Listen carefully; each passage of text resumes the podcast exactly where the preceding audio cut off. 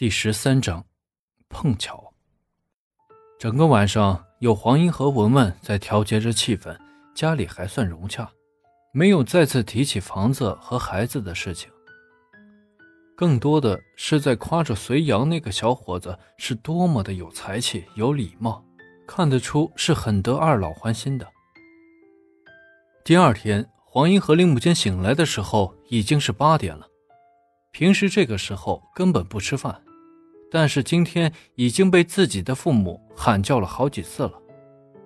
洗漱完毕，看着桌上的饭菜，林木间和黄英觉得这样的家才是真正的家。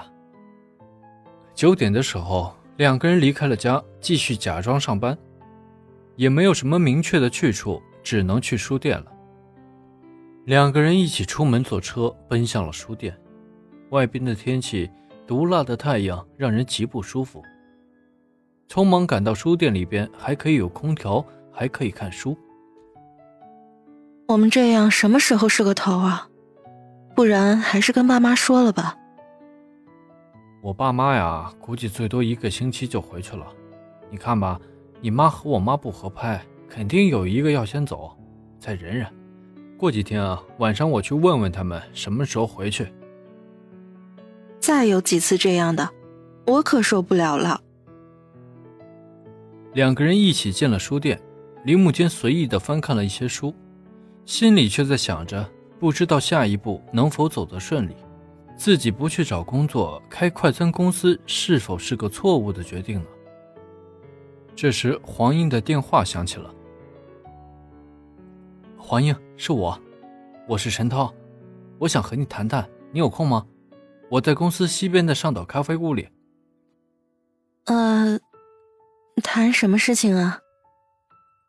此刻的黄英也觉得无聊，有工作的时候嫌烦，没有工作的时候连看书都觉得那么枯燥无聊。先给你道歉啊，上次是我不对，我不该喝醉了。难道我们见个面随意聊一聊都不行吗？嗯，那好吧。大约三十分钟，我能到。黄英想和林木间商量一下，但是转念一想，不就是见个面吗？又没做什么出格的事情。木间，我以前的同事约我见面聊聊，我先走了，你看会儿书，我们还是六点在家门口见面，一起回去。黄英说着离开了书店。拥挤的公交车里边充斥着热浪。赶到上岛咖啡厅的时候，黄涛已经在那里等着了。谢谢你能来，我还以为你不会来了。你最近好吗？我啊，是难得的清闲，每天到书店看看书，回家休息休息，没有什么事情做。黄英故作心情很好的说着：“我想请你回来上班，不知道你会不会来。”我最近一直跟父母在争取呢。谢谢你啊，陈涛。但是要不要继续上班，我暂时还没想清楚。黄英回答着，但是没想到陈涛一直对自己这么关心。为什么？还是在生我的气吗？当初我爸妈让我离开你，也是为了我好。他们知道我痴迷喜欢你，但是你已经结婚了。他们可能觉得你这是在欺骗他们，为此啊，我和他们吵过好多次呢。真的很谢谢你，但是我不太想上班了。我现在在家，正好准备生孩子。陈涛的确是个很不错的男孩，只是自己错过了时间。我相信你说的每一句话，那我祝福你。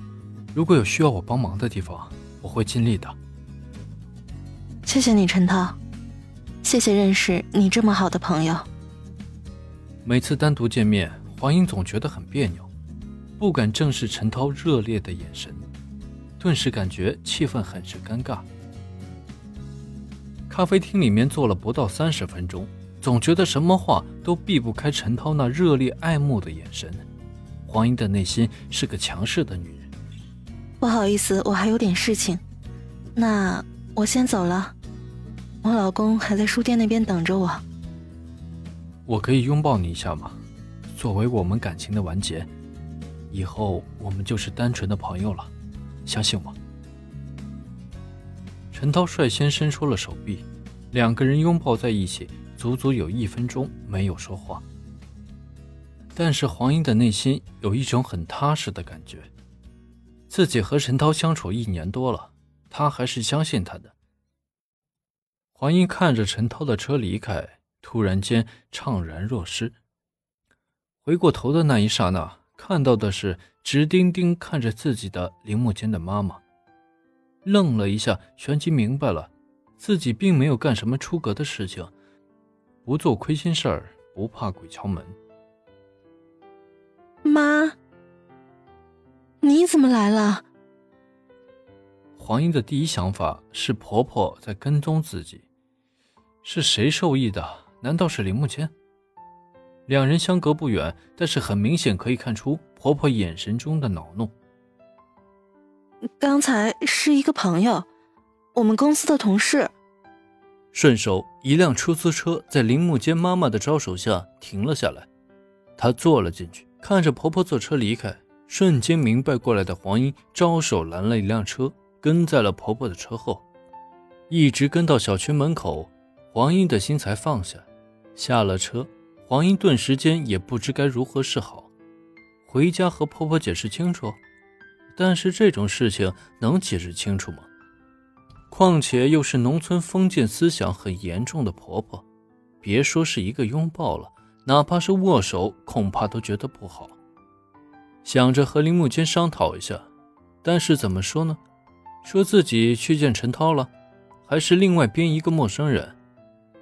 和陌生人拥抱的话，似乎也说不过去啊。不能和自己的父母说，自己已经结婚多年，也许父母亲可以理解自己，但是能否把这段婚外的感情和盘托出呢？想来想去，不知道该和谁说了。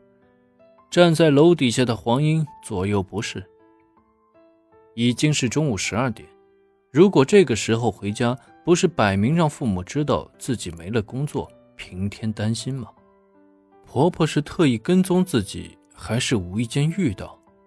故意跟踪，那不是他们失业的事情已经被发现了吗？顿时间。黄英的心里七上八下，突然间不知道该如何解决。哎，结婚了就是这样，在一张大网里边牵一发而动全身，一个无形的网把你套得喘不过气来，挣不破，逃不脱。